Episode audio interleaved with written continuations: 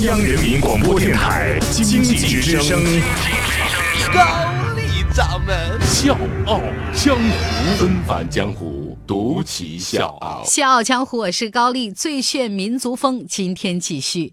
今年年初，李克强总理到云南昭通考察，自掏腰包买了两盒巧家小碗红糖。解放初，西藏自治区曾经向周恩来总理请求，希望能保证巧家小碗红糖对藏区的供应。所以由此可见，这一碗小红糖的人缘有多好啊！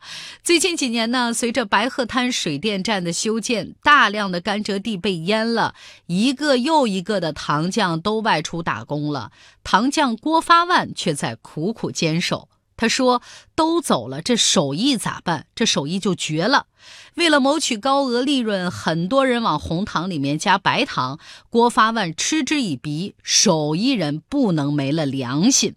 那今天的《笑傲江湖》呢，咱就讲一讲这碗传承了百年的红糖和这位糖匠郭发万。纷繁江湖，独起笑傲，高丽掌门笑傲江湖，敬请收听。”每年的深冬初春，云南昭通金沙江边的那个风啊，都是甜的。微风轻轻地拂过成片的甘蔗地，染上了甘蔗的甜味儿。所以每年这个时候，昭通白鹤滩镇的郭发万就要开始忙喽。天刚蒙蒙亮，郭老就起床，八点之前他必须赶到糖坊熬制红糖。十一岁，郭老呢就开始到糖坊当学徒了。六十六年过去了，他成了当地最有名的糖匠，也是巧家小碗红糖的非物质文化遗产传承人。毫不夸张地说，郭老把他这一辈子都献给了这一小碗红糖。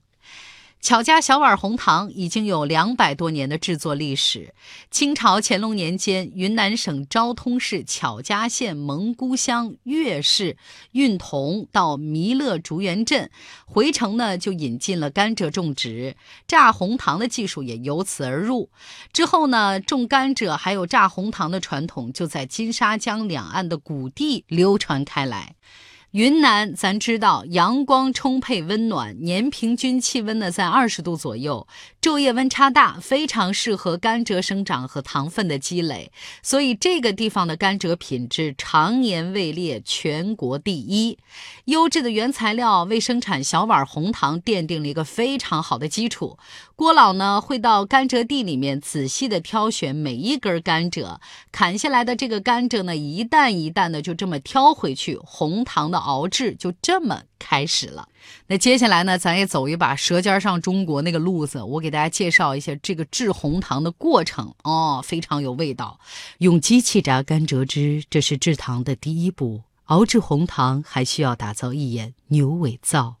我这么说话，你们能受得了吗？好好说话啊！什么意思？就是五口大铁锅一字排开，再把过滤之后的青绿色的甘蔗汁儿就倒到前两口大锅里面，就这个猛火呀，一直煮，咕嘟咕嘟嘟嘟，哎，煮到沸腾。熬糖呢是不能用燃气的，是要把这个甘蔗皮给它晒干了当柴火，这就是所谓的物尽其用。然后你再看这个锅里面啊，泡沫不断的翻滚。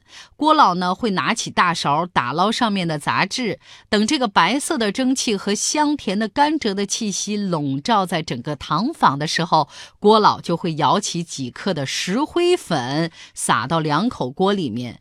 这个呢是老祖宗传下来的秘方，就跟咱做豆腐一样，不加石膏根本出不来，一个道理啊。所以这里面有一句行话叫“糖酱好当灰难放”，就这加多加少都会对糖的成色产生影响，是非常见功力的。你没有几十年的功夫，根本没法拿捏到恰到好处。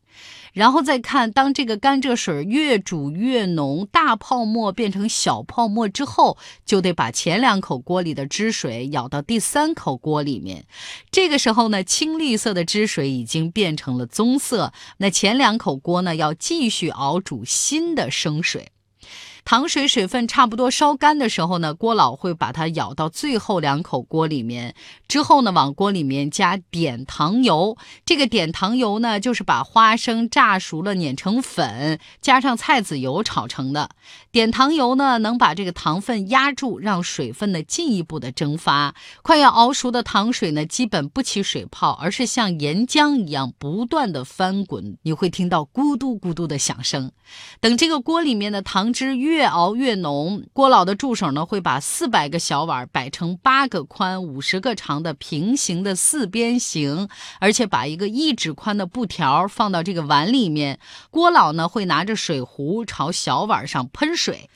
等这个糖汁熬得黏而不断的时候，就快速的把稠糖浆舀到糖缸里面，用棍子使劲儿的搅拌糖汁。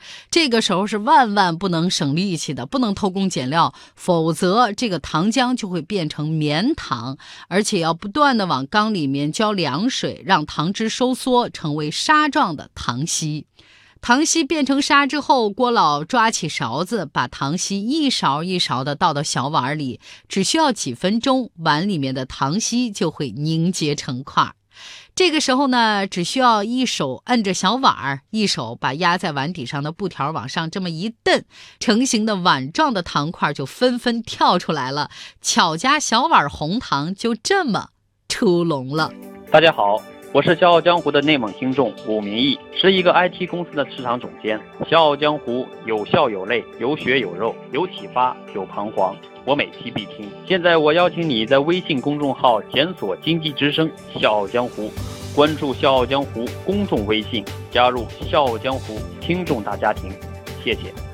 因为味道纯、色彩鲜、式样好、杂质少，这巧家小碗红糖呢一诞生就特别受追捧。再之后就沿着各条古驿道销往世界各地。这欧美人吃了之后呢，就把它称之为东方 巧克力啊，chocolate。从此，这个制糖也成为郭发万们的谋生手艺。这种古法熬制小碗红糖，曾经在金沙江两岸红极一时。上世纪六七十年代，白鹤滩镇呢，大概有七八十位糖匠。改革开放之后，这里建立起了现代化的制糖厂。手工红糖作坊产量低、利润薄，很难抵抗那种现代化糖厂的标准化流水线的碾压，所以一个一个的小糖坊就这么关门了。糖匠们呢，也都外出谋生了，只有。郭老这五六个人还在傻傻的坚守，所以有人就跟郭发万说：“你可真犟啊，怎么就这么固执，不知道变通呢？”但是郭老说：“想想喝糖水的人脸上的那个笑。”我觉得值了。老人说这个话的时候，哎呦，那一脸的傲娇啊，就感觉四个大字：我是糖匠，我骄傲。其实郭老的想法非常朴素，他曾经说过：都不做了，这门手艺就绝了。所以郭老这个话就让我想到了《百鸟朝凤》里的焦三爷。他说：“学了一门手艺，就有责任守住这门手艺。手艺人呢，不光是手艺人，也是手艺人，就是守住的守。我不懂什么大道理，只是不想这门手艺没了。所以我在想，这个时代手艺难，手心更难。从十一岁进到糖坊到现在，郭老用六十六年的光阴熬一碗红糖，为的就是能化出一碗最暖心的水。”小强，我是高丽，明天见。趁着你还没醒来，我已悄悄地离开，迎着第一缕风，穿过最后的雾霭。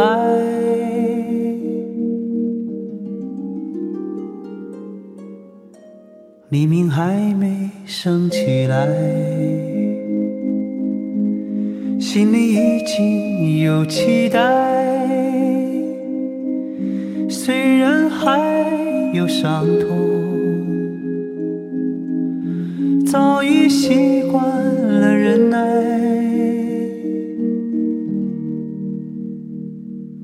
我听见那天堂鸟已开始了歌唱，跑过来又跑过去的风还在游荡。我看见那梦中人走出彩色的房间，远处渐渐升起不一样的朝阳。